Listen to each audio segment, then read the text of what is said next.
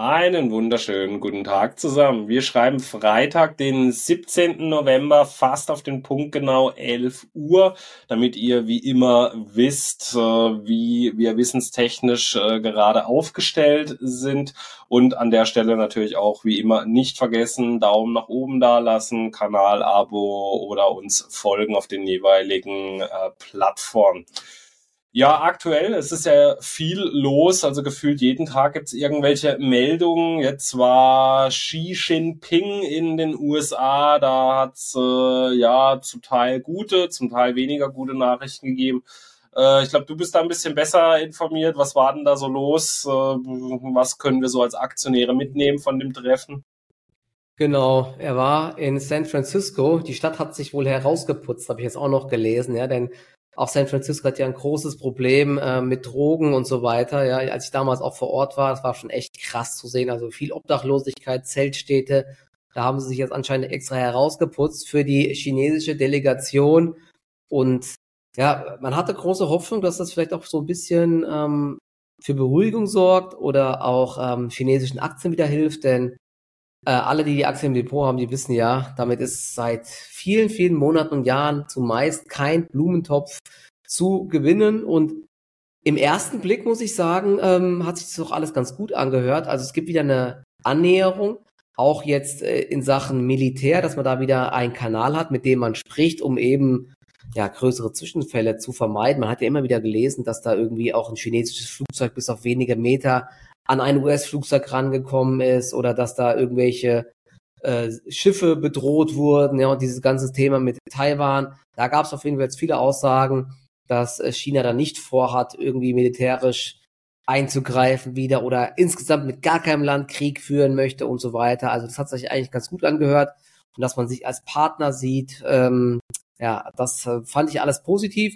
Dann hat aber wieder der Herr Biden gesagt, äh, oder hat den Herrn Xi wieder als Diktator bezeichnet. Das kam, glaube ich, dann wieder nicht so gut an. Und dementsprechend gab es dann noch abends bei diesem Gala-Dinner, das ist ganz lustig, da gab es einen Artikel im Handelsblatt, da gab es wohl auch so ein paar ähm, Seitenhiebe von Xi. Und äh, was ganz lustig ist, da versuchen natürlich auch die ganzen Unternehmen sich zu platzieren, vor allen Dingen Unternehmen, die ein großes Exposure haben in China und wer ist da ganz vorne mit dabei? Natürlich ähm, Apple mit Tim Cook. Und der hat sich wohl da einen der, der besten Plätze äh, gesichert. Aber auch Elon Musk war kurz dort und hat sich vorgestellt, sie haben ja auch eine große Fabrik in China. Und ähm, da war es so, ich muss gerade nochmal schauen, dass sie dann da in einem äh, Hotel saßen und gesprochen haben. Und Bloomberg hat berichtet, dass Tim Cook den wichtigsten Platz zugewiesen bekommen hat, neben dem chinesischen Handelsminister. Da haben sie gemeinsam diniert und angeblich hat so ein Tisch 40.000 Dollar gekostet. Also ja.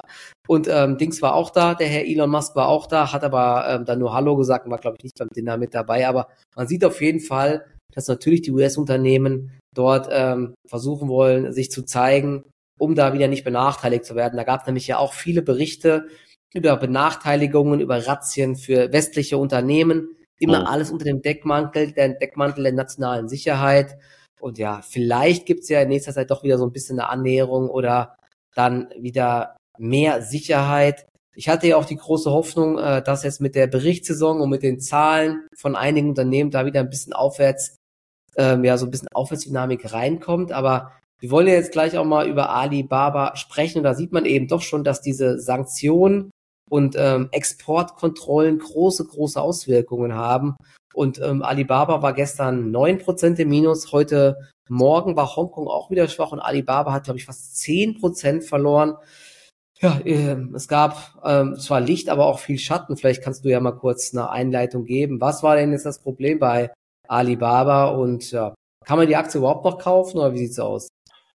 Also für mich nach wie vor nicht, ähm, äh, aber das liegt für mich eben weniger am Unternehmen, mehr eben an China. Und was jetzt diesmal interessant war, die Zahlen an sich, die waren, ja, also sie waren jetzt auch nicht überragend, sie haben auch an der einen oder anderen Stelle enttäuscht, aber sie waren jetzt auch nicht so schlecht, dass man jetzt sagen muss, darauf muss der Kurs abstürzen. Denn es gab eben mehrere nicht so gute Nachrichten. Äh, eines, was wirklich äh, ja wahrscheinlich so ein bisschen so für Aufmerksamkeit gesagt, sie haben eine Dividende angekündigt, äh, knapp 2,5 Milliarden wollen sie ausschütten. Da reden wir so von einer Dividendenrendite so ein bisschen mehr als ein Prozent. Äh, immerhin, also viele große Tech-Unternehmen haben ja gar nichts, deswegen da hätten wahrscheinlich viele eher ein Kursfeuerwerk vermutet, aber äh, das war nicht der Fall. Jetzt rollen wir mal die Sache von hinten auf, fangen wir erstmal mit den Zahlen an. Die Umsätze konnten um neun Prozent gesteigert werden. Das war auf jeden Fall mal wieder so ein Lebenszeichen, sage ich jetzt mal.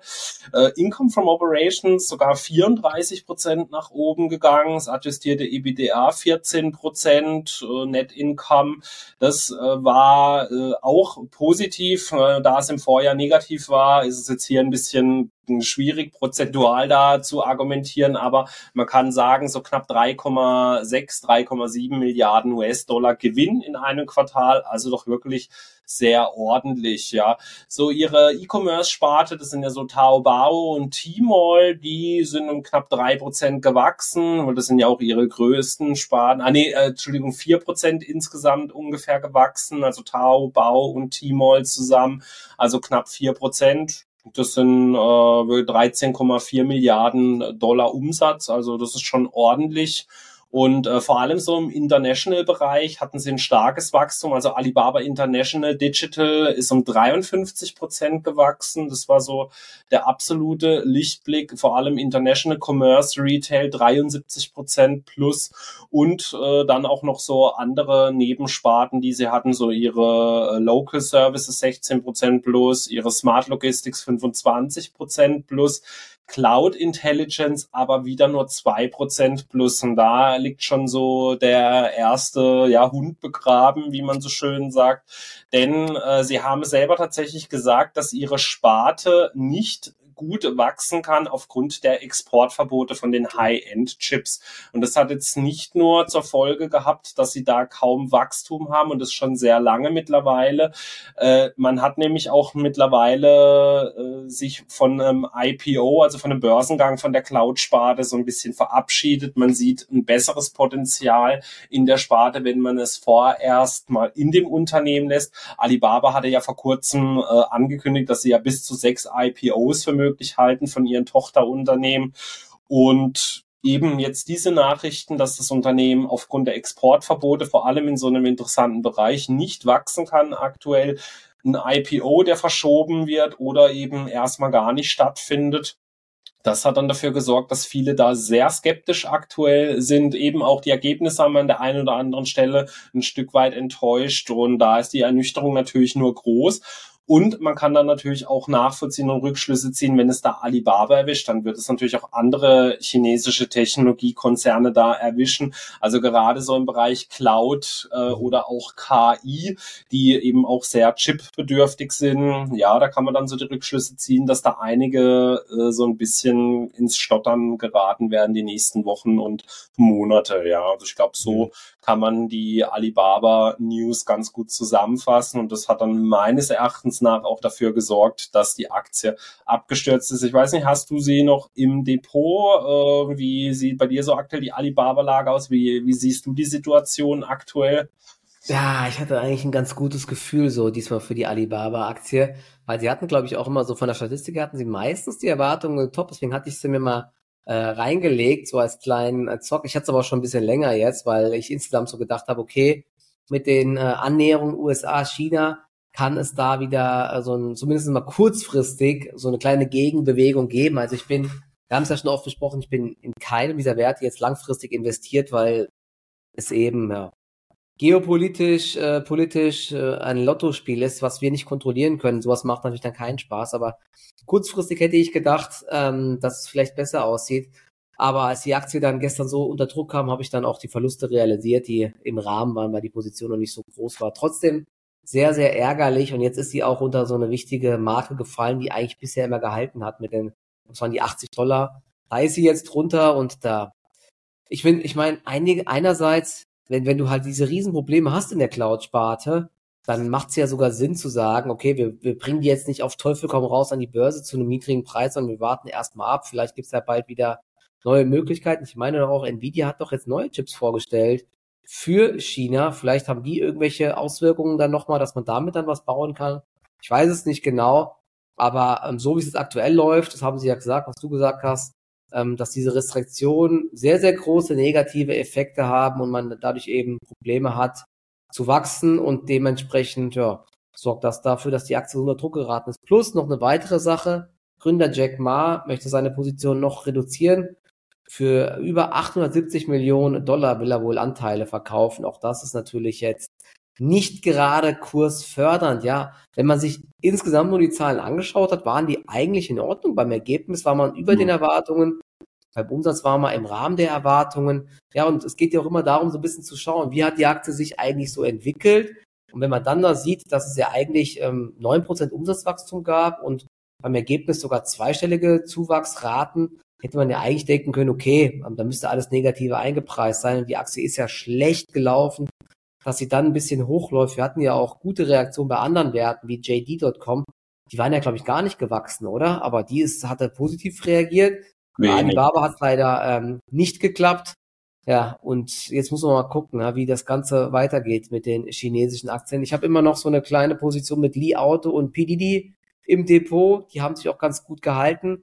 JD ähm, hatte gestern ähm, auch die Verluste wieder ganz gut eingegrenzt, weil man sieht ja dann immer wieder diese Sippenhaft, ja, wenn so ein Big Player wie Alibaba nicht gut läuft, dann zerlegt das direkt auch mal alle anderen Player in dem Sektor und wie gesagt, heute auch insgesamt ordentliche Schwäche in Hongkong. Ich hätte es mir anders vorgestellt, dass wir zumindest mal kurzfristig so ein bisschen mehr Hoffnung sehen am Markt. Mhm.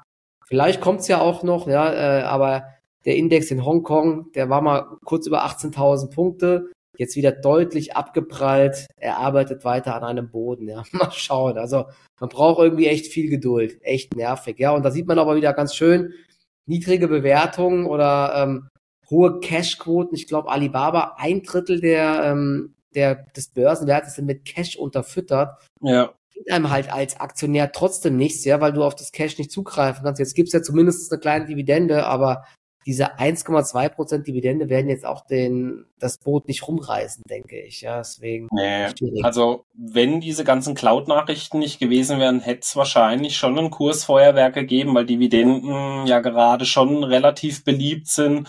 Ist natürlich immer wieder schwierig, auch bei chinesischen Titeln dann, wie beständig ist dann auch das Ganze. Also auch da wäre ich sehr vorsichtig, weil rein aus steueraspektlichen Gründen ist China für uns relativ attraktiv tatsächlich. Ähm, aber ja. Stimmt, wie ist das denn? Weißt du das? Wie viel bleiben denn von dem 1 Dollar Dividende dann ähm, übrig, der pro ADR gezahlt wird? Weißt du das?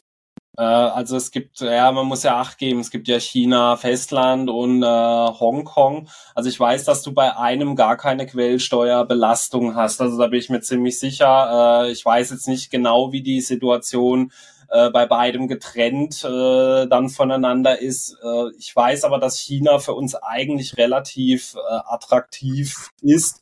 Okay. Und äh, meines Wissens gibt es sogar Formulare, bei denen man sich das zurückholen kann. Ist natürlich aber mit China immer ein bisschen schwieriger dann der Fall.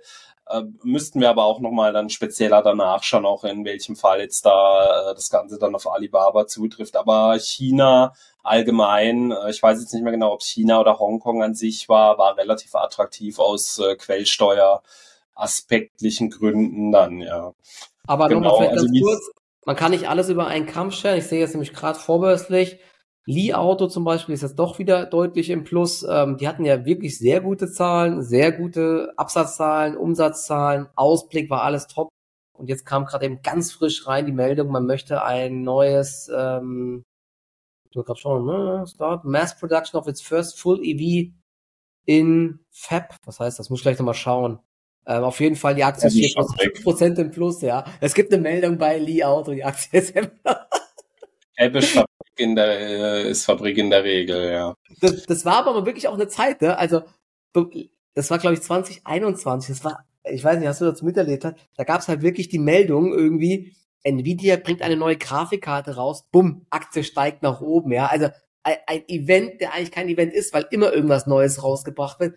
Alles wurde gefeiert halt so, ja ein Sack Reis fällt um, bumm, Aktie steigt. Ja, das war ja, damals 2020 echt, war schon so eine eigene. Das war eine Stock eigene Welt. Da, da, hat, da wurde jede ja. Meldung hochgeknallt. Ja. Black Power Auftrag über ein Euro, Aktie zehn Prozent hoch. So war das damals. Ja. Es ging ja bis so bis Ende, ich glaube bis November 21 ging ja so dieser Bullrun, ja. ja. Also ich habe doch teilweise Leute in der Community gehabt, die in einem Jahr dreistellige Renditen dann hatten, ja. Also das ist schon absurd teilweise. Wir, ja, da, da, das, das war damals auch mit, den, mit diesen Aktiensplits, ne? Da gab dann ähm, mhm. bei Tesla und Co. die Tesla Ankündigung des Aktiensplits hat nochmal für einen riesigen Kursschub gehört, gesorgt. Dann die Zeit bis zum Aktiensplit hat für einen Kursschub gesorgt. Und dann hätte ich damals gedacht, jeder normal denkende Mensch, der lange an der Börse ist, okay, dann muss es halt ein Sell the News geben, weil wenn vorab alle kaufen wegen dem Aktiensplit, muss es runtergehen. Nein, am Tag des Aktiensplits ging es nochmal nach oben. Ja. Ja, weil dann alle nochmal gekauft haben, ja. Ja, das, das waren halt neue, das waren neue Anleger damals, die haben ja. echt für verrückte Kursbewegungen gesorgt. Und mittlerweile ist es so, ähm, ja, es ist eher so ein Schulterzucken jetzt äh, teilweise, wenn es da einen Aktiensplit gibt. Auch bei Celsius zum Beispiel gab es jetzt auch einen Aktiensplit, ja, das hat halt nicht wirklich mehr geholfen bei den ja, Energy aber schade, Amazon und Alphabet waren damals echt zu spät mit den Aktiensplits. Genau. Ich weiß noch, Apple und Tesla waren so die ganz großen genau. Profiteure genau. davon, von ja. den Aktiensplits. Mittlerweile juckt's niemand mehr. Ich habe aber auch schon damals davor gewarnt, es ändert ja nichts dran, ja, weil die paar Kleinanleger, wo sich das jetzt mehr leisten können, die sorgen nicht für eine Kursbewegung bei einer Apple oder bei einer Tesla, ja. Also einfach dann Herdentrieb und Hype und ja. das sind immer solche Phasen, wo, wo, wo es Nachrichten gibt, die ziehen einfach, obwohl, obwohl es irrational eigentlich ist. Wahrscheinlich gibt es demnächst auch wieder irgendeine Phase, wo irgendwelche Arten von Meldungen, äh, wie damals jetzt hier KI, dann gibt's wieder irgendwas anderes. Sobald du irgendwas mit KI machst, zieht das an. Das hat jetzt auch wieder eher abgeebbt, weil jeder behauptet jetzt irgendwas mit KI zu machen. Das ist halt immer nur kurzweilig. Deswegen muss man da auch aufpassen, nicht auf so ja ja, diese, ich sag mal, Anführungszeichen Fake News reinzufallen. Ja, das ist ja es gibt dann so gefühlt so jedes zweite Jahr immer mal so ein Hype-Thema. Wenn ich so denke, so, ich glaube so 17, 18 war das so mit Bitcoin, also so auf 18, 20.000 gestiegen ist. Das hat ja dann so auf einen riesen medialen auf äh, so Hype gesorgt. Ja, da alle, alle machen was mit Blockchain. Auch die TUI hat damals gesagt, ja, ja, Zimmervermietung läuft bei uns über die Blockchain. ja, fin Fintech war damals das Zauberwort. Da war ja noch FlatEx, der Giro war ja Fintech Group. Die sind ins Unermessliche damals gestiegen, nur weil sie Fintech Group hießen. Oder die, äh, es gab doch die in Deutschland diese Bitcoin Group.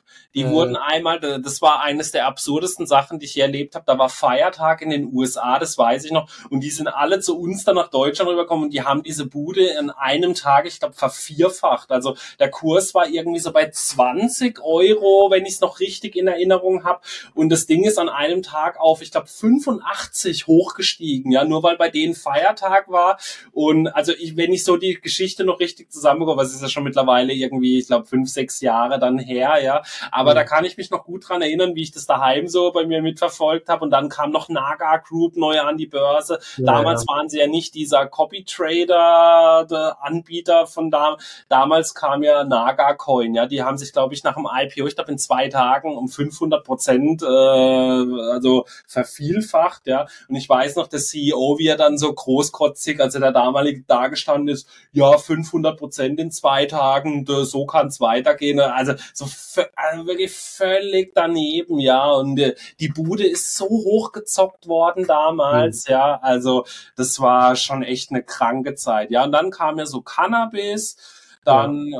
äh, was hatten wir noch? Kam dann schon früher, früher 3D-Druck, das war, da bin ich gebrandmarkt worden mit diesem 3D-Druck. Jeder hat bald, jeder hat bald seinen 3D-Drucker zu Hause und kann sich seine Ersatzteile ja. ausdrucken, ja. Ja, ja. Was, was gab's noch die letzten Jahre? War Lithium, war glaube ich auch, ja, Wasserstoff dann natürlich mal ja, so.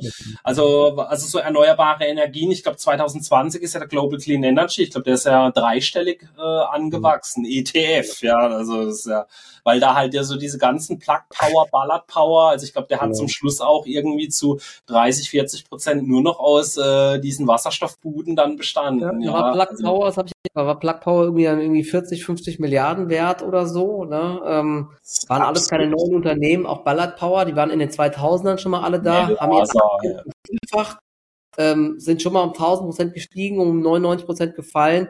Also ja. damals auch nur ein Ton gesagt hast, von wegen, vielleicht ist das etwas übertrieben, ja. weil es nur ist, hast du einen auf den Deckel bekommen und jetzt sind die Aktien eben. Ich glaube, äh, Plug Power ist 90, 95 Prozent runter und sind ja jetzt sogar, wir hatten das Thema, von der Pleite bedroht, ja, weil ähm, sie hatten zwar mal viel Geld eingesammelt, aber eben noch schneller verbrannt und das ist kein nachhaltiges Geschäftsmodell einfach. Ja, vor allem 2020 sind halt so viele wie noch nie bei uns in Deutschland an die Börsen gestürmt und das hast du dann halt auch teilweise so in den Kommentaren und in den Foren gemerkt. Ich weiß noch, ich habe mal Ende 2020, Anfang 2021 habe ich mal ein Video über Bill Eckman gemacht und äh, der hatte eine Drei-Jahres-Rendite damals von, ich weiß gar nicht, 40 oder 45 Prozent. Und dann hat einer hingeschrieben, äh, ja, das hat er jetzt in ein paar Monaten gemacht, warum man jetzt über Bill Eckman ein Video machen muss, der hat ja gar keine Ahnung, ja. Also äh, schwierig, ja, einer der besten Investoren der letzten Jahre und Jahrzehnte. Aber da merkt man dann auch so, wie manche da so ein bisschen dann auch so den Bezug zur Realität dann einfach verloren verloren haben. Ja, da also kann man noch größte, größte Gefahr ist, wenn du an der Börse agierst, wenn du denkst, du hast äh, das System äh, verstanden und bist schlauer als alle anderen, weil du mal einfach nur durch Glück genau in eine Phase halt reingekommen bist, wo sich alle Boote heben und wo du natürlich dann als Neuling vor allen Dingen diese Themen spielst, die besonders ähm, gehypt sind und dann natürlich mit Neil und Co. riesige Renditen gemacht hast. Problem ist halt, dass man zu 99 Prozent den Absprung nicht mehr schafft und dann am Ende halt auch sehr viel Geld verliert. Ja, das ist, ja. das ist leider auch passiert bei vielen. Ne? Die haben halt diese ganzen Depotleichen jetzt noch drin. Das ist echt schön. Ja, ich sag's immer wieder, das Schlechteste, was dir an der Börse passieren kann, du fängst neu an und hast eine Überrendite zum Markt. Genau. Das ist wie im Casino. Das ist das ja. Schlechteste, was dir, du gehst erstmal ins Casino und gewinnst Geld. Ja, das ist so ein Spruch, den mir mein Vater schon vor, ich glaube, 20 Jahren äh, gesagt hat. Ja, er hat gesagt, das ist das Schlechteste, was dir passieren kann. Ey. Und so war es bei mir damals auch. Ich weiß noch, ich habe in meinen ersten sieben Monaten eine Rendite von über 40 Prozent damals gehabt. Ja, ich habe einfach irgendeine, ich habe zwei Bücher gelesen, habe dann gemeint, ja, jetzt weiß ich genau wie, immer niedriges KGV gucken und tolle Story und so und habe dann halt echt zwei, drei äh, Stocks dann da gehabt, die sich wirklich sehr gut entwickelt haben und weiß noch, wie ich es mir selber so hochgerechnet habe. Ja, okay, also 40, wir wollen ja konservativ rechnen, die 40 Prozent statt sieben Monate mache ich auf zwölf Monate, weil es kann ja auch mal eine schlechte Zeit dann kommen ja. und habe mir dann mal so hochgerechnet, so mit meinem Startkapital, wann ich dann so die erste Million habe, Warren Buffett, was will der mit seinen 15 Prozent pro Jahr? Der hat ja überhaupt keine Ahnung, ja, das ist so alter Ding mit seinen Eisenbahnen und so im Depot. Das ist so die. Denkweise am Anfang. Also äh, nicht, natürlich nicht bei jedem, aber wirklich bei vielen Leuten dann. Ja, und weiß noch, habe mir hochgerechnet, Amazon 300, 400 Millionen Market Cap, ja, aber da wie will ich denn da einen Tenbagger machen? Das wären ja vier Billionen Marktkapital. Das sind damals war auch die Billionen noch wirklich weit weg. So, das war eine wirklich absurde Summe dann damals, ja, wo man dann sich so mittlerweile ist ja völlig normal, dass so die größten Tech-Werte Billionen oder sogar mehrfache Billionäre dann sind, ja. Also da sieht man, man muss immer demütig bleiben. Das Wichtige ist, dass man halt irgendwann so äh, den Switch dann schafft, so auf die äh, qualitativ hochwertigen Anlage. Ja Produkte, ja, deswegen. Genau, ich glaube, das ist ganz wichtig, ne? Ein, ein gewisses Selbstbewusstsein ist ja nicht schlecht im Leben, ja. sollte man auch haben. Man darf natürlich nie arrogant werden, aber an der Börse äh, ist es besser eher so, so ein Tick mehr Demo zu haben, wie zu oh. viel Selbstbewusstsein, weil damit äh, sind schon sehr, sehr viele Leute, die ich kenne, irgendwann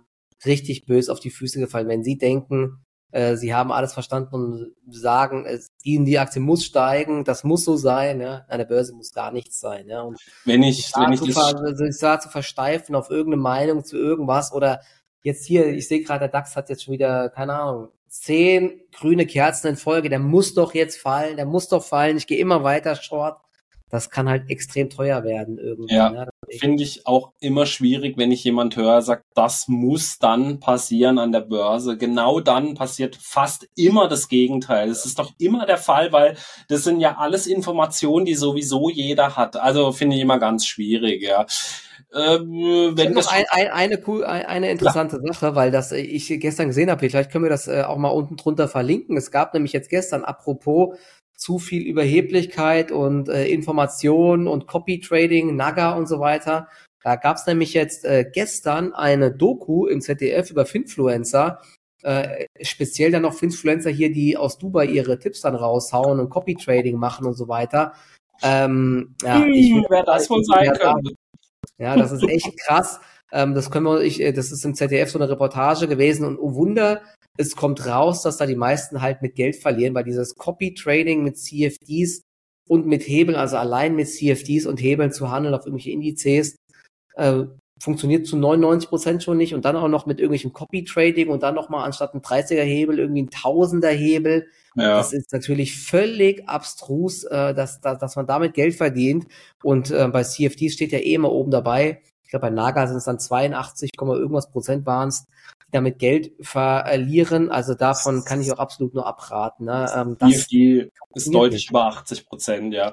Ich glaube, das Thema ist jetzt, ich meine, die meisten, die so an der Börse, ja, die wissen ja, die kennen ja wahrscheinlich so den Maskenmann aus Dubai, mein absoluter Lieblings-Finfluencer, ja. Äh, Habe ich ja, schon der, wurde, der wurde auch dort interviewt, genau. Und den ja. du auch unter anderem. Ähm, kann sich jeder mal anschauen. Ja, wir wollen es, äh, es gibt ja einige interessante Artikel drüber, äh, solltet ihr euch auf jeden Fall mal anschauen, ja. Aber ich glaube, das ganze Thema ist jetzt auch medial nochmal aufmerksam geworden durch diese ganze ApoRed-Geschichte. Ich weiß nicht, ob du das mitbekommen hast. Das ist so einer der größten äh, also sagen wir jetzt mal bekanntesten Influencer, der hat früher so mit Gaming angefangen, Call of Duty und so und jetzt mittlerweile so durch äh, Privatinsolvenzen und so auf sich aufmerksam gemacht. Und der hat über Dubai so eine dubiose Handelsplattform beworben, so von einem äh, und ich glaube, wenn ich es noch richtig in Erinnerung habe, da ging es darum, mit einem 30er Hebel zu handeln, ja, also das war völlig absurd, um was es da teilweise für Sachen ging, also auch wieder kommen in die WhatsApp-Gruppe und äh, dies und das, ja, also und ich glaube, dass das nochmal so den ausschlaggebenden Punkt dann dafür war, dass es dann eben auch nochmal so eine mediale Aufmerksamkeit bekommen hat, weil da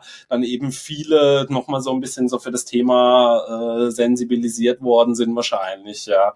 Also es funktioniert wirklich vorne hinten. Ich sitze mir jeden Tag zehn bis zwölf Stunden den A-Punkt, Punkt, Punkt hier ab, ne, und mache das ja hauptberuflich handle ich ja schon seit 2007 und es wird niemals funktionieren, irgendwo irgendwas mit Hebeln blind zu kopieren oder zu denken, dass du mal nebenbei hier easy äh, Geld verdienst, das ist völlig ja. abstrus einfach, ja. Börse ist äh, harte Arbeit, so ne? entweder du kaufst einen ETF oder du analysierst halt Unternehmen, aber zu denken, man kann mal nebenbei hier einen Coin flippen und sagen, jetzt kaufst du mal Amazon oder Alibaba, so einfach ist Börse halt eben nicht. Und vor allen Dingen, wenn du halt kurzfristig handelst mit wenig Geld und wenig Erfahrung, dann zu denken, du kannst da irgendwie äh, den Held spielen, habe ich auch schon oft gesagt. Das funktioniert am aller, allerwenigsten. Ne? Das ist eher harte Arbeit und äh, braucht man äh, gute Nerven und Ausdauer. Aber im Prinzip, du weißt es ja, wir haben ja eigentlich das falsche Publikum, denn ihr macht natürlich alles richtig, weil ihr unseren Podcast hört. Äh, da, da werden wenigstens die Geldverbrennungstipps vorher angekündigt, ja, dass ihr damit wahrscheinlich eher nur Geld am Verbrennen seid dann. Aber äh, gut, ja, dass ich nicht gesagt habe, dass ich Alibaba im Depot hatte hier, ne? Sonst hätten wir direkt hier wieder äh, ne? den Kamin wieder vollgefeuert. Äh, aber wir brüsten uns nicht mit hundertprozentigen Trades äh, Erfolgen bei Naga Copy Trading. Äh, ja, nur ja, wurde 94 Prozent waren es, glaube ich, bei ihm. Ne? Also völlig abstruser, weil der Trick dahinter war, dass du halt Verlusttrades niemals auflöst. Ja? er, er war eine Zeit lang bei 100 Prozent tatsächlich sogar. Ja, das, das war natürlich.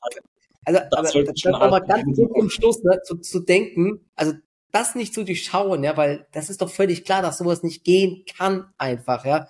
Wenn du natürlich, wenn ich jetzt zehn Aktien kaufe und davon steigen fünf und fünf fallen, ja, und wenn ich halt diese fünf, die fallen halt niemals verkaufe und die, die steigen immer realisiere, dann habe ich natürlich irgendwann 100% Trefferquote, aber trotzdem, Buchverluste sind halt unendlich groß irgendwann. Und dort war es dann auch so, dass unterm Strich zwei Millionen Dollar wohl verbrannt ja, wurden. Ja. Genau. Das ist ja auch alles dann auf der Seite, aber ja, Geld macht halt dann doch ganz gerne mal blind oder die Gier macht halt blind, ne? Das ist halt echt sehr blind. Vor allem halt, wenn jemand halt wenig Erfahrung hat, das System dahinter macht ja eigentlich Sinn, ja. Also so, wenn, wenn ich jetzt so als unerfahren an die Börse komme und sage, ja, ich traue mich nicht so recht dran, ich kopiere jetzt einfach jemanden, der erfolgreich ist, so von der Denkweise her kann ich das komplett 100% nachvollziehen. Und vor allem, wenn man dann auch noch sieht, man geht auf die Plattform, der hat 100% erfolgreiche Trades, ja, ähm, natürlich, äh, jemand, der ein bisschen mehr Erfahrung hat, sagt ja, oh, da müssten ja eigentlich schon alle Alarmglocken angehen, aber man darf halt nicht vergessen,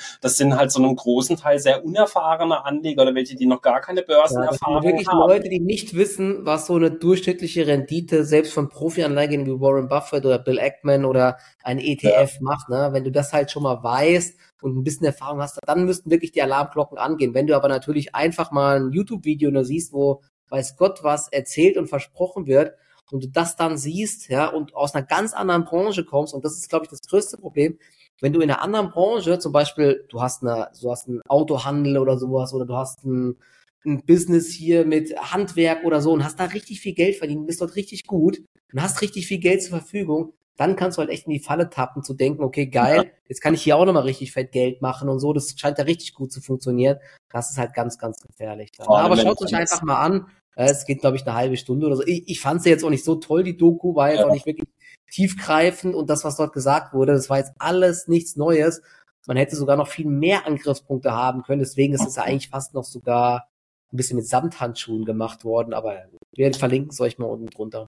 Vor allem, wenn man dann halt auch noch den sich dann anschaut und denkt, ja, jetzt gehe ich mal in die Recherche und sieht, dass der äh, sechsstellige Follower-Anzahl hat, dann denkt man ja, okay, der hat halt auch ein bisschen Ahnung dann davon, ja, so um das Thema noch so ein bisschen abschließen zu machen. Jetzt haben wir schon wieder was, was wir Thumbnail äh, und in die Überschrift reinnehmen können. Dubiose äh, Dubai-Finfluencer und Copy-Trading. ja. So, dann würden wir jetzt, äh, sage ich jetzt aber mal, jetzt äh, gehen wir mal wieder zu den Zahlen über. Äh, da gab es ja auch einige Enttäuschungen diese Woche tatsächlich, zumindest vom Kurs her. Äh, neben jetzt äh, das, äh, dem besprochenen Palo Alto Networks äh, auch eine Aktie, die sehr gut gelaufen ist in den letzten Jahren, die jetzt aber so ein bisschen für Ernüchterung gesorgt hat. Also zuletzt war ja Fortinet schon zweimal sehr stark auf der Verliererseite mit dabei und jetzt hat es auch den großen Konkurrenten Palo Alto Networks erwischt und das, obwohl die Zahlen auf den ersten Blick eigentlich sehr gut waren und teilweise auch deutlich über den Erwartungen äh, gelegen sind. Also die äh, Quarter Revenues, die sind um 20 Prozent nach oben gegangen vor, äh, auf ziemlich auf fast zwei Milliarden Dollar. Also das ist schon mal ein wirklich sehr stattliches mhm. Ergebnis und vor allem unter dem Strich. Im Vorjahr hatte man eine Net Income von 20 Millionen. Das war äh, Net Income per Share von ungefähr 7 Cent und jetzt 194 Millionen. Also das Ganze ungefähr verneunfacht. Ähm, Michael, was war da los? Wieso sind die so abgestürzt? Sah eigentlich ja von oben bis unten gut aus, Marge gut entwickelt, also Marge sehr stark nach oben gegangen, Kosten nicht stark angestiegen. Was war da los? Genau, also wie so häufig, ähm, der Wurm war im Ausblick bei Palo Alto Networks. Du hast es gesagt, ja.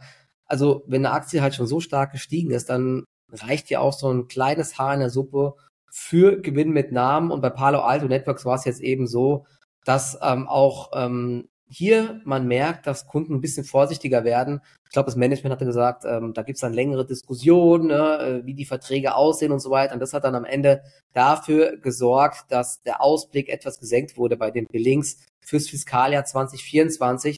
Die sollen jetzt die Billings nur noch bei, in Anführungszeichen, nur noch bei 10,7 bis 10,8 Milliarden liegen. Und vorher hatte man eben gesagt 10,9 bis 11 Milliarden. Also minimal drunter im Endeffekt, ja und der Umsatz 8,15 bis 8,2 Milliarden. Schätzungen lagen eben schon bei 8,19 Milliarden. Also da hat man ein bisschen die Prognosen verfehlt. Ich glaube, beim Ergebnis passt das sogar äh, einigermaßen. Ähm, was aber ganz interessant war, ähm, die äh, Analysten sind eigentlich recht positiv geblieben. Ich muss gerade mal schauen, ich habe das nämlich irgend, irgendwo gefunden.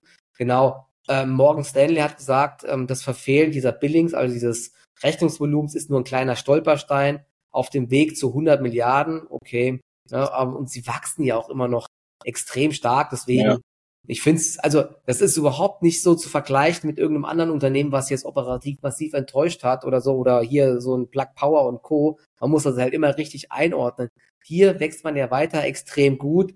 Es gibt eben eine kleine Verfehlung. Ähm, die Aktie war gestern dann auch 7, 8 Prozent im Minus hat sich aber intraday zumindest gehalten. Ich gucke gerade mal. Ich glaube, sie hatte es bei minus sechs Prozent geschlossen oder so. Und das Spannende war, was ich nicht gedacht hätte, dass so die ganzen Konkurrenzunternehmen, äh, so Cloud, äh, Cybersecurity, äh, Zscaler und CrowdStrike, die haben sich sogar auch gut gehalten, ins Plus gedreht. Und der Schlusskurs bei Palo Alto war gestern auch höher als der Eröffnungskurs. Also es gab intraday dann keinen großen Druck mehr und man steht immer noch gut da. Also die Zahlen waren gut, die Analysten bleiben eigentlich soweit optimistisch, der Aufwärtstrend ist intakt. Ich denke mal einfach, dass das so ein kleiner Gewinnmitnahmenschub war, ja, weil eben diese, sie waren priced for perfection und jetzt waren die Zahlen und der Ausblick eben nicht perfekt. Aber an sich ist es für mich weiter ein super Unternehmen, oder wie siehst du das?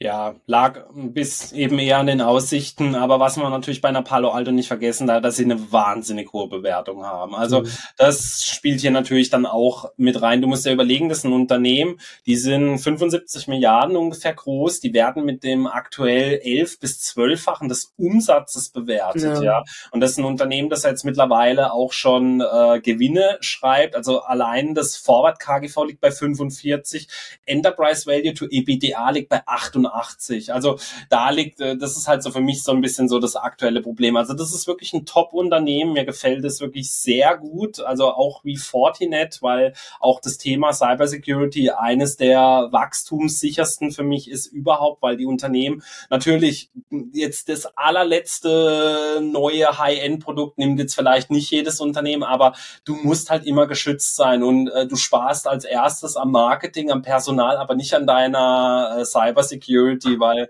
das kann sehr schnell nach hinten losgehen. Ja, und für mich ist halt einfach so, dass so ein Mix jetzt aus eben Enttäuschung, dass die äh, Erwartung nicht, also jetzt gerade der Ausblick nicht nochmal vielleicht angehoben wurde sogar, denn wenn ich ein Unternehmen mit solchen Bewertungen habe, erwarten die Leute eher, dass die Prognosen erhöht werden, statt eben ein kleines bisschen zurückgesetzt werden, weil wir reden davon statt 11 Milliarden auf 10,8 Milliarden. Also äh, man muss da mal realistisch sein. Äh, das ist natürlich nichts, ja. Aber wenn wir dann natürlich solche hohen Bewertungen dann einfach haben, für mich ist das halt einfach so der Mix, der jetzt dafür gesorgt hat, dass die Aktie dann eben so unter Druck geraten ist und vor allem, weil es eben auch den großen Konkurrenten Fortinet ebenfalls damit erwischt hat. Aber wie du gesagt hast, für mich langfristig bei dem Unternehmen alles in Ordnung. Ob man es jetzt zu dieser Bewertung aktuell natürlich kaufen sollte, das steht wieder auf einem ganz anderen Papier. Denkt also dran, ist auch alles keine Anlageberatung, keine Aufforderung zum Kaufen oder Verkaufen ich glaube, wir beide sind in meinem Palo Alto Top-Unternehmen, aber auch eine aktuell wirklich Top-Bewertung auf jeden ja, Fall. Ich glaub, das, genau. äh, ja, die wächst ja weiter auch, ne? Ja. aber jetzt ist der, der Hund wieder so ein bisschen vorausgelaufen, dem Härchen, ja. so kann man sagen, denn äh, die Aktie ist deutlich stärker gestiegen, als jetzt die Erträge oder ähm, ja, Umsätze und so weiter zugelegt haben. Deswegen, ja, läuft jetzt äh, unterm Strich seit Juni auch seitwärts, immer noch seitwärts, obwohl es jetzt diese, mhm. diese Enttäuschung mit den Zahlen gab. Deswegen ja, wenn es mal einen Rücksetzer geben sollte bei der Aktie, ne, das wäre ein spannender Einstieg. Ich persönlich habe ja ähm, eine CrowdStrike und eine Z-Scaler im Langfristdepot. Mhm. Palo Alto Networks bisher nicht.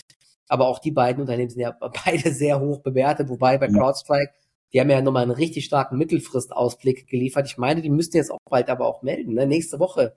Ja, die wachsen aber halt auch nochmal in einer ganz anderen Größenordnung wie jetzt die. Das ist absurd, wie die seit Jahren gewachsen sind. Also. CrowdStrike, eine wahnsinnige Erfolgsstory. Also äh, vor allem auch ein sehr starkes Management. Also gefällt mir richtig gut, aber äh, ich könnte halt keinem erklären, was die machen tatsächlich. Das ist so bei mir so ein bisschen das Hey, Cyber Security, die schützen ja. uns. Cyber Security, Cloud, dann noch KI mit rein, passt, super Mix. Also das ja. war natürlich auch nochmal so ein Thema, weil du es gesagt hast, ne? dieses ganze Thema ähm, Bedrohungen durch, jetzt wahrscheinlich auch noch stärker durch KI und so weiter, das wird ja sogar noch an äh, an Wichtigkeit zunehmen. Und das hat auch jetzt Palo. Alto Networks im Call gesagt, dass natürlich die Nachfrage nach Lösungen weiter extrem hoch ist und dass die Anzahl der Bedrohungen und so weiter wohl weiter extrem stark gewachsen ist. Deswegen muss man sich, glaube ich, auch nicht so große Sorgen machen, dass es da jetzt irgendwie abwärts geht mit dem Geschäft, aber solche ja. kurzen ähm, Problemchen, Rücksetzer, das Unternehmen halt eben jetzt auch sparen müssen, ja, wirtschaftlich unsichere Zeiten, das kann man eben auch bei so einem Unternehmen mal schnell merken und wenn dann die Bewertung sehr hoch ist, wie du gesagt hast, dann kann es eben auch mal solche Reaktionen auf Zahlen geben. Und wir haben zuletzt auch wieder querbeet fast überwiegend nur negative Reaktionen auf Zahlen gesehen. Ja, wir haben ja noch ein bisschen jetzt was dabei, Walmart, genau. Cisco, ja. dort sah es ja ähnlich aus. Genau, das wäre jetzt genau meine Überleitung gewesen, denn mit Cisco haben wir ebenfalls einen äh, interessanten Cybersecurity-Player, der aber deutlich breiter aufgestellt ist als die meisten. Äh, die Zahlen eigentlich sehr gut, aber große Ernüchterung, denn man musste bereits nach dem ersten Quartal die Umsatzprognose nach unten korrigieren. Ich glaube, das hat so dann für die große Ernüchterung gesorgt, denn ja. die Total Revenues, die sind von 13,6 auf 14,7 Milliarden gewachsen, also über eine Milliarde mehr. Die Gross Margin ist zweistellig angewachsen, also die Total Cost of Sales sind trotz Umsatzanstieg nach unten gegangen von 5,3 auf 5,1 Milliarden. Also das sieht alles wirklich sehr gut aus. Die Total Operating Expenses, die sind, ja, die sind ein bisschen stärker angewachsen jetzt, also so ungefähr 10 Prozent äh, im Kopf überschlagen. Und das Net Income ist von 2,7 auf 3,6 Milliarden angewachsen. Also die aktuellen Zahlen, die waren wirklich stark von Cisco, aber das hat natürlich so ein bisschen für Enttäuschung gesorgt, dass das Management da nach dem ersten Quartal schon quasi eine Umsatzprognose nach unten korrigieren musste warum, warum musste das Ganze nach unten korrigiert werden? Was war denn da los? Ja, also zum einen, vielleicht nochmal ganz wichtig, wir haben ja gerade eben gesagt, bei Palo Alto Networks war es ja eine Verfehlung wirklich sehr gering, also eine Nachkommastelle, eine Verfehlung. Ja. Bei Cisco, du hast gesagt, ne, das ist ja dieses Fiskaljahr 24, das erste Quartal war jetzt und man sieht jetzt 53,8 bis 55 Milliarden Umsatz Zuvor hatte man aber 57 bis 58,2 Milliarden Umsatz gesehen. Also das ist ja schon mal eine viel, viel größere Verfehlung. Ja. ja? Und das ist eben dann schon äh, ein Grund oder gerechtfertigt, dass der Aktienkurs dann doch, ich meine, gestern war er dann 10 Prozent im Minus. Wir waren sogar im Tief bei 46 Dollar. Das war ja fast schon das, ja, das war das Tief seit, ja doch, das war das Jahrestief, wurde fast getestet. Haben dann jetzt bei 48 Dollar geschlossen und ich habe mir den Call mal so ein bisschen durchgelesen. Jetzt ähm, schaue ich gerade noch mal nach, was ich da so rausgesucht habe. Genau. Nach drei Quartalen außergewöhnlich starker Produktlieferung konzentrieren sich unsere Kunden nun auf die Installation und Implementierung dieser beispiellosen Produktmengen. Ja, es gab ja vorher mal diesen Engpass an Equipment. Es gab einen riesigen Auftragsbestand. Der wurde jetzt komplett rausgeschoben oder zum Großteil ausgeliefert und jetzt laut Management liegt, liegt die Ware beim Kunden und der muss das erstmal alles einbauen und so weiter. Und das sorgt eben dafür, dass ähm, ja, es jetzt deutliche Zurückhaltung gibt bei äh, den Neubestellungen. Ne? Unsere Auftragsvorlaufzeiten und unser Auftragsbestand haben sich weitgehend wieder normalisiert. Das heißt, der Auftragsstand ist deutlich zurückgegangen. Die nennen es normalisiert. Da die Auslieferungen zunahmen, ging auch der Bestand in den Vertriebskanälen, den wir unseren Händler verfolgen, in dieser Zeit stetig zurück. Einfach ausgedrückt, die Kunden nehmen sich jetzt Zeit, um diese verstärkten Produktlieferungen zu übernehmen und einzusetzen. Aber ähm, Sie haben auch, glaube ich, noch währenddessen wieder gesagt, ähm, die Nachfrage ist natürlich weiterhin sehr hoch, auch jetzt bezüglich KI und so weiter. Also Sie sagen, der Trend sei weiter intakt und ähm, dass Sie glauben, dass das äh, nicht nah, also dass das nur eine Phase ist, dass es dann wieder besser läuft. Aber Du hast ja gesagt, also wenn man nach dem ersten Quartal dann doch die Prognose so stark absenkt, ja, also die, die Aktie wird wohl kein, äh, keine Kursrakete sein. Die Bewertung hier ist ja, glaube ich, viel, viel niedriger, aber eben auch das Wachstum, ja. Sie haben aber auch eine interessante Dividendenrendite. Also, ja, ist eher so ein konservativer Play, würde ich sagen. Ja. Mhm. Ja, also aus Dividendensicht mit Sicherheit ein interessanter Pick, weil das ist jetzt nichts, wo ich jetzt sage, ja, das wird jetzt äh, ja längerfristig irgendwie die operative Fähigkeit beeinflussen. Also klar, die Geschäfte laufen vielleicht ein bisschen schlechter aktuell, aber ansonsten, also sagen wir mal so ab dem nächsten Quartal dann, aber an sich ein interessanter Pick auf jeden Fall, ja.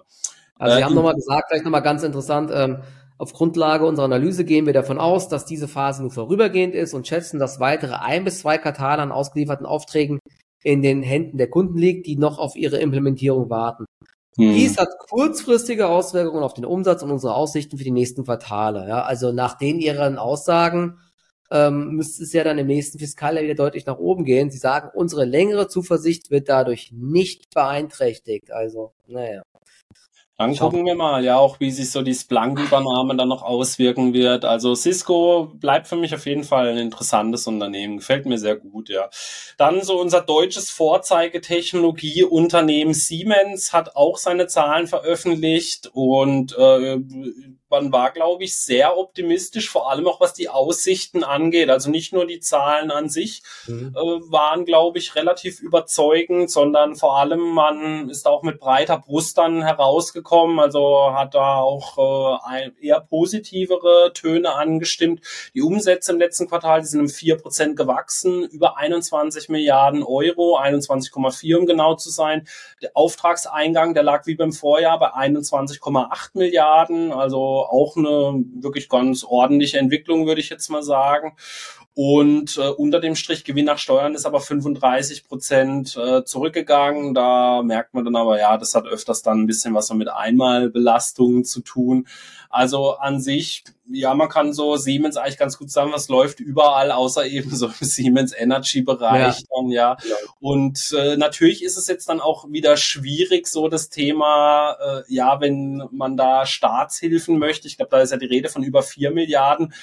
Und Siemens ruft dann halt irgendwie Gewinne von knapp, ich glaube, acht Milliarden waren es jetzt aufs gesamte Jahr hingesehen ja, schwierig, sage ich jetzt mal. Ich weiß nicht, wie siehst du die Lage bei Siemens? Also finde ich auch eine ganz schwierige Situation, wenn äh, der Mutterkonzern sozusagen äh, ja so mit breiter Brust auftritt, aber wiederum für den Tochter möchte man dann irgendwie, dass der Staat mithilft. Ich weiß nicht, wie siehst ja, du das? Ja, das ist ja echt hier so ähm, die Tochter, die man nicht mehr will, so ungefähr. ja, das ist, äh, ja. aber man, man kommt nicht ganz weg von ihr. Ja. Und gab es jetzt, glaube ich, so einen Deal unterm Strich, wo aber Siemens dann doch ähm, sehr, sehr gut bei wegkommt und eher dann der Staat wieder einspringen muss, falls es schlecht läuft. Ich glaube, die haben jetzt sogar das Siemens Energy Geschäft in Indien übernommen, was sogar sehr gut läuft. Und ähm, ja, der Staat hilft dem Konzern jetzt, ob das jetzt sinnvoll ist oder nicht, sei mal dahingestellt. Die Siemens äh, Energy Aktie hat sich jetzt übrigens auch äh, sehr stark erholt, muss man sagen. Hätte ich gar nicht gedacht, weil sie haben auch gesagt, dass ich glaube erst 2026 mal wieder Gewinne erst erwartet im Windkraftgeschäft. Aber du hast gesagt, also die Siemens-Zahlen an sich waren sehr gut, vor allen Dingen, wenn man mal berücksichtigt, wie viel Gegenwind es doch gibt. Ja, vor allen Dingen für zyklische Unternehmen sind ja sehr stark auch im Bereich Industrie einfach aktiv. Der Bereich Digital Industries, das war ja immer so der Wachstumsbereich, der ähm, stottert gerade so ein bisschen. Ich glaube, da mhm. gab es kleine Rückgänge, ähm, so wie ich das gesehen habe. Der Industriebereich lief aber sehr gut unterm Strich und die Zahlen waren auch querbeet so ein Ticken über den Erwartungen beim Q4. 21,4 Milliarden Umsatz, 400 Millionen besser als erwartet. Gesamtjahresumsatz war jetzt um 400 Millionen über den Erwartungen. Ergebnis nach Steuern 8,5 Milliarden. Das ist schon echt, ist schon mal äh, eine Gelddruckmaschine, muss man sagen. Ja, ja. und die positiv wieder Thema Dividende, die wird äh, stärker angehoben als erwartet.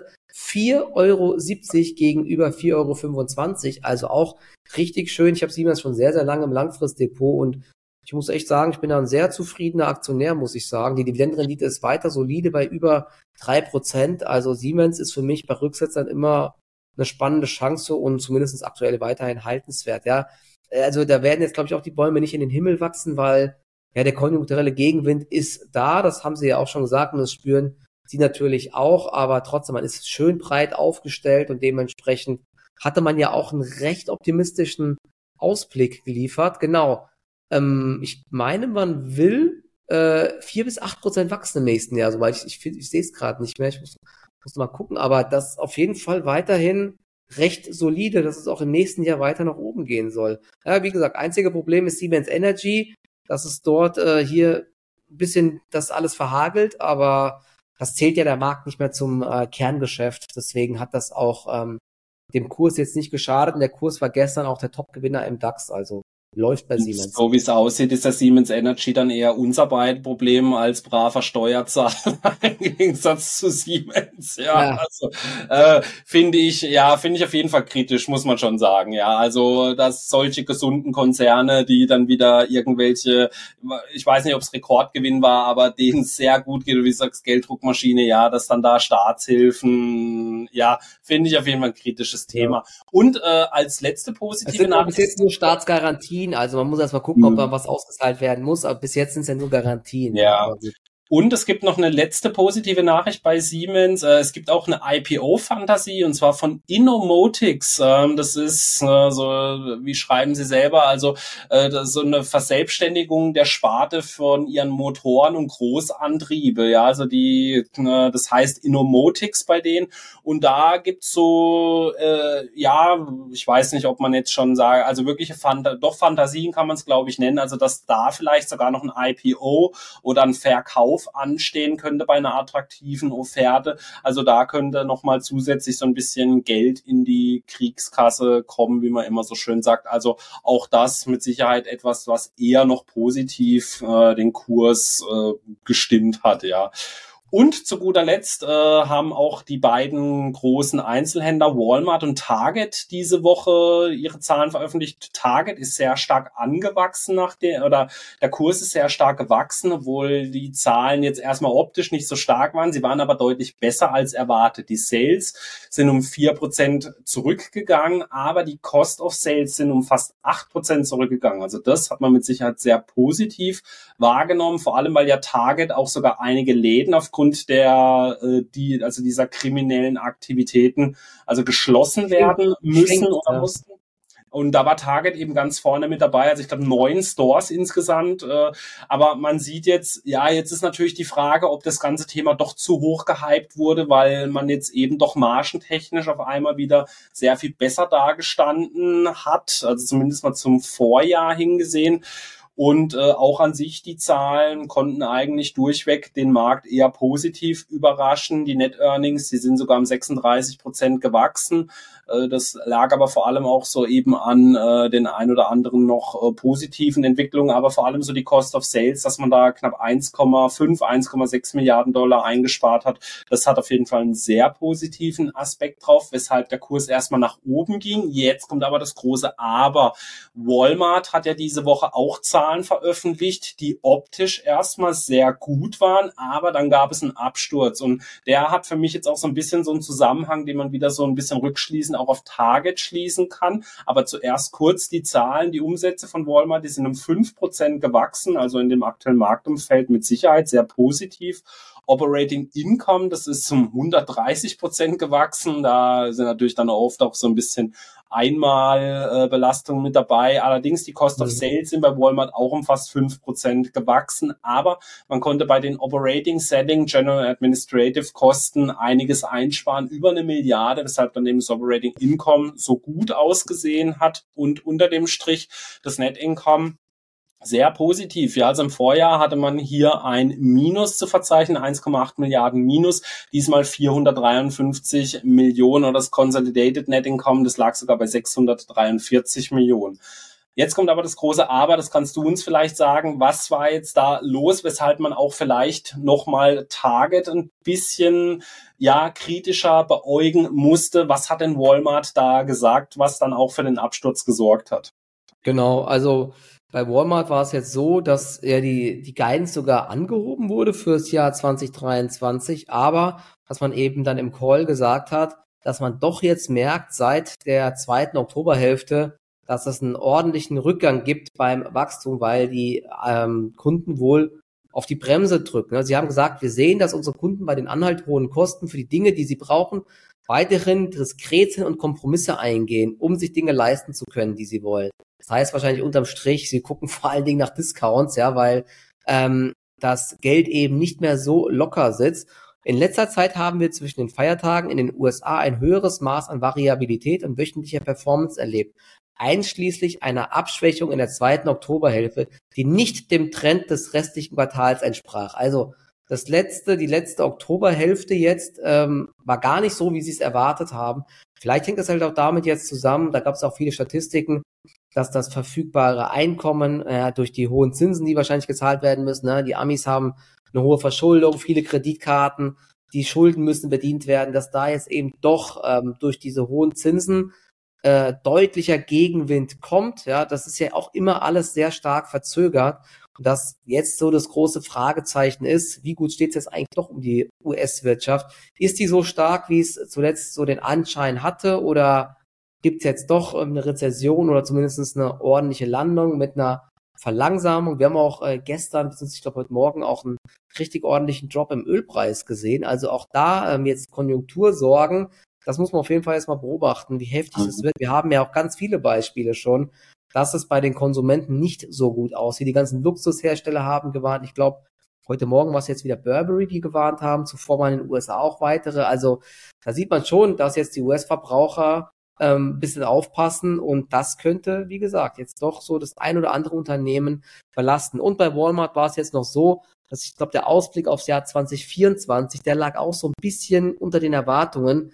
Net Sales Wachstum soll 5 bis 5,5 Prozent sein. Da war der, die Erwartung 5,61 und 639 Milliarden Umsatz, ne? das ist Net Sales. Also das ist mal, äh, das ist so krass, wie groß die einfach sind. Und auch beim Adjusted Ergebnis ähm, liegt man einen Ticken unter den Erwartungen, ja. Aber auch hier ist natürlich so das Hauptproblem, so ein bisschen wie Palo Alto Networks. Walmart ist halt auch einfach echt schon gut gelaufen. Ja, und ich glaube, die sind noch nicht mehr ganz günstig, ne? wenn man sich mal so die Kennzahlen anschaut. Also die oh. werden schon immer äh, zu einem ordentlichen Preis gehandelt, weil sie eben noch diese starke Marktstellung haben. Ja, ja. ja die Einzelhändler, auch Costco und so, haben ja regelmäßig wirklich immer sportliche Bewertungen äh, aufgerufen. Deswegen da muss man dann natürlich schon so ein bisschen äh, dann auch immer mal so ein bisschen ein Auge dann einfach drauf haben. Das Einzige, was man sich jetzt da natürlich oder was man so ein bisschen Rückschlüsse ziehen könnte, weil du es ja auch gesagt hast, es gibt ja gerade Probleme, hohe Inflation oder so, dass jetzt, weil es wurde ja gesagt zur letzten zwei Oktoberwochen und die meisten von euch werden es ja mitbekommen haben, heute Nacht ist der Black Friday gestartet und das ist ja mittlerweile die Black Friday Week oder Black Week. Vielleicht haben jetzt dann halt auch wirklich schon welche im letzten Monat angefangen oder mehr als sonst und haben dann halt gesagt, okay, nee, dieses Jahr ist das Geld ein bisschen klammer, vielleicht auch schon so die ersten Kreditkartenabrechnungen bekommen, haben gesagt, oh, okay, müssen wir vielleicht ein bisschen langsamer machen, dass die Leute vielleicht da halt doch schon echt so ein bisschen verhaltener im Konsum geworden sind, könnte ich mir sehr gut vorstellen, auf jeden Fall. Ich selber mhm. kenne zu mir, ich habe, wir haben uns jetzt auch so die ganzen Weihnachtsgeschenke und so haben wir uns jetzt rausgesucht. Wir haben sie uns schon bei Amazon in den Warenkorb gelegt und äh, ich habe sie mir dann heute Nacht dann gekauft gekauft und habe mich dann da wirklich schon über satte Rabatte dann gefreut. Ja, weil dann habe ich auch mal wirklich gesehen, sind die Sachen wirklich günstiger geworden, weil oft steht auch einfach nur so ein Streichpreis dran. Mhm. Aber ich habe ja. da wirklich teilweise über 20 Prozent bei einzelnen Produkten dann gespart, die ich mir sowieso kaufen wollte, entweder für mich oder eben dann halt auch als Geschenk. Und ich könnte mir gut vorstellen, wenn jetzt eben die Black Friday Tage oder Woche dann sehr gut läuft, dass es dann vielleicht doch auch noch mal besser wird als erwartet. Aber das ist natürlich schwierig jetzt zum aktuellen Zeitpunkt zu sagen. Okay, ja, da bin ich ja mal gespannt, was du für mich gekauft hast, wo du deinen Rabatt für mich rausgeholt hast. ein paar Aktienbücher, dass du noch ein bisschen was lernst. Ja. ja komplette Palette von das 1 und 1 äh, des, des Aktienmarkts für Dummies oder sowas. Genau, Aktien für Dummies, ja, genau, ja. dann war das dann mal in zwei, drei Tagen bekommst du ein großes Paket dann. Super, ja, genau. Super. Also ihr Lieben, äh, ich würde sagen, wir hatten am Anfang wieder Sorge, dass wir äh, nicht genug äh, Material für die Sendung haben und ich habe es dann aber gesagt, dann wird's meistens die längste Sendung. Es ist auch dieses Mal wieder so äh, passiert. Ich hoffe natürlich trotzdem nicht, dass es für euch allzu langweilig war. Äh, lasst uns gerne da auch mal eure Meinung dazu da, wie es von der Länge her ist. Und ab kommender Woche, da wird's ein bisschen ruhiger, was die Zahlen angeht. Dann wird, wie versprochen, auch mal so ein Recap dann kommen. Wir wollen auch noch mal Attien dann anschauen anschauen, hatten wir ja gesagt. Und noch so ein paar andere Unternehmen, die groß im Fokus gestanden sind. Das wird auf jeden Fall nächste Woche kommen. Wir müssen noch schauen, ob wir es schon Mittwoch einbauen oder dann nächsten Samstag. Es wird aber auf jeden Fall nächste Woche dann kommen. Und wir wünschen euch dann auf jeden Fall an der Stelle ein schönes Wochenende. Und wir sehen uns hoffentlich nächste Woche dann wieder in alter Frische. Macht's gut. Ciao. Ciao.